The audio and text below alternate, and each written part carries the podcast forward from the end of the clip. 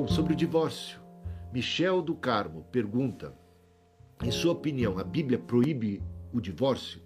Ou existe alguma lacuna que pode separar, porque hoje em dia qualquer coisa os cristãos separam? Né? A questão, para começo de conversa, é bastante complicada, é bem complexa, não é fácil, não é um tema simples de abordar. A primeira coisa que a gente precisa observar é a grande tensão que existe entre aquela que é a vontade de Deus e a realidade no mundo. Aquilo que é o propósito original do Senhor e aquilo que se vê na prática, e muitas vezes na prática de muitos cristãos. Então, há uma distância muito grande entre o que o Senhor quer e o que tem sido praticado e vivido. Primeira coisa a se observar. Jesus, quando foi perguntado a respeito da questão do divórcio, ele, ele voltou lá no Gênesis e disse: Olha, o propósito original de Deus. Você quer saber qual é a vontade de Deus? Quer saber qual é a vontade de Deus? Ele vai lá. Né? Deus criou homem e mulher, então deixará o homem, o seu pai, a sua mãe, vai se unir à sua esposa e serão ambos uma só carne. E aquilo que Deus uniu, não separe o homem. Esse é o propósito. Você é crente, você é um cristão. Você é uma pessoa temente a Deus? Você quer fazer a vontade de Deus? Saiba que esse é o propósito. Saiba que esse é o plano original. Faça o que estiver ao seu alcance, o que for possível, sensato, o que tiver para preservar o casamento, para o bem de seu casamento, tá bom? Então, é, em primeiro lugar, é, é, isso. Mas, por outro lado, Jesus explica, inclusive justificando a Moisés, concedeu a Moisés a, autorização de dar carta de divórcio por causa da dureza dos corações. O divórcio foi uma saída para questões onde a dureza do coração, pecaminosidade, se estabeleceu de tal forma que, que o divórcio seria um mal menor. Entenda bem, um mal menor. Um mal menor.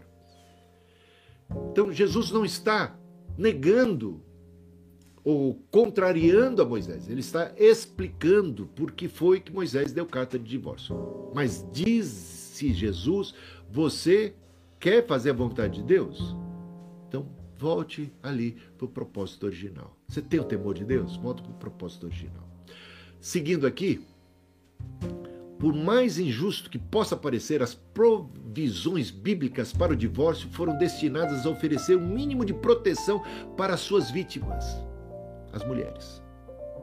Ah, gente, um marido, né, antes dessas prescrições de Moisés, o marido podia né, se separar da mulher e normalmente seguia o que acontecia na, na, nas nações pagãs por qualquer razão. Aqui não, aí começa a estabelecer regras. Olha, tem que ter causa, tem que ter. Então, isso era para proteger o lado mais fraco, as mulheres. Tem que lembrar que tudo isso se deu num contexto muito machista, onde as mulheres é, não tinham direito normalmente não tinham direito à educação, a, a, ao trabalho, elas eram relegadas à, à questão da casa, da família. E se uma mulher se visse desprezada por seu marido, divorciada, a sua situação se tornava precária naquela época de uma maneira que a maioria delas acabava seguindo para a prostituição, até mesmo para se manter viva. E era uma desgraça também em relação aos filhos. Olha, o divórcio normalmente é algo, algo danoso, até nos dias de hoje. Mas na, pense naqueles dias. Pense naqueles dias. Então, embora as exposições mosaicas sobre o divórcio fossem concedidas como uma concessão divina por conta da dureza dos corações, o Antigo Testamento já afirmava enfaticamente que Deus odiava o divórcio não apenas por ser ele contra o propósito original, mas também por causa das injustiças que eram cometidas contra a parte mais fraca, as mulheres. Então, o que Deus odiava era que com o divórcio havia uma desgraça na sociedade tremenda. A mulher era marginalizada, estigmatizada e jogada às traças. Então isso era repulsivo aos olhos de Deus. Então, analisar o contexto ajuda a gente a entender essas coisas melhor. Então, durante o seu ministério, então Jesus reafirmou esse aspecto do projeto original de Deus para o casamento. Eu, porém, vos digo: quem repudiar sua mulher, não sendo por causa de relações sexuais ilícitas e casar com outra, comete adultério. Então Jesus deliberadamente retirou dos homens o direito autoritário de descartar uma esposa a seu bel prazer e restabeleceu o padrão original da criação da união de uma só carne para toda a vida. Jesus não aprova o novo casamento de pessoas que utilizam o divórcio como um meio de mudar de parceiro, pois isso implica em adultério. Veja lá Marcos capítulo 10, versículo 11 e 12, Lucas 16, 18. No entanto, Jesus concede o direito ao divórcio ao cônjuge inocente que for vítima de traição. Mateus 5:32, Mateus 19:9. Jesus não discorda de Moisés, pelo fato dele ter dado carta de divórcio, apenas explica que o motivo foi a dureza do coração, Mateus 19, 18, lembrando e reafirmando o ideal original proposto por Deus para o casamento. Infelizmente, vivemos dias em que a dureza dos corações parece ser ainda maior do que aquela dos dias de Moisés.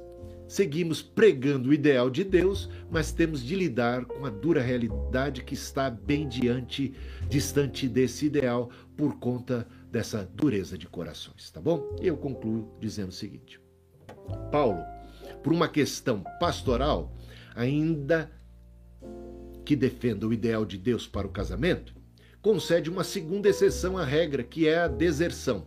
Ele diz o seguinte: Mas se o descrente quiser apartar-se da pessoa crente, que se aparte. Em tais, em tais casos, a pessoa crente não fica sujeita à servidão nem sendo ele marido ou, ou, ou mulher. Né? Se uma pessoa descrente quer apartar-se e for embora, abandonando lá, essa pessoa cristã tem o direito de se divorciar e de viver em paz. Deus nos chamou para a paz, portanto, se houver ameaça à vida ou abandono, a vítima pode separar-se, divorciar-se e, uma vez divorciado, pode contrair novas núpcias.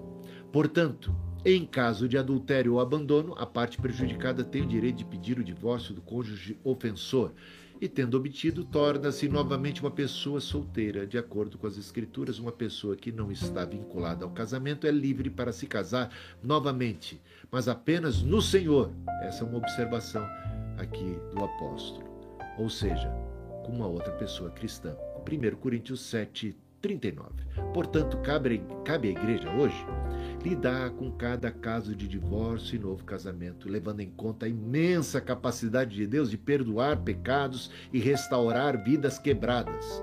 Obviamente, as restrições bíblicas ao divórcio não se aplicam a crentes que se divorciam antes da sua conversão, já que o perdão de Deus limpa os pecados de seu passado pré-cristão e os torna novas criaturas em Cristo. Divórcio é uma experiência devastadora que geralmente deixa suas vítimas arrebentadas e com cicatrizes profundas.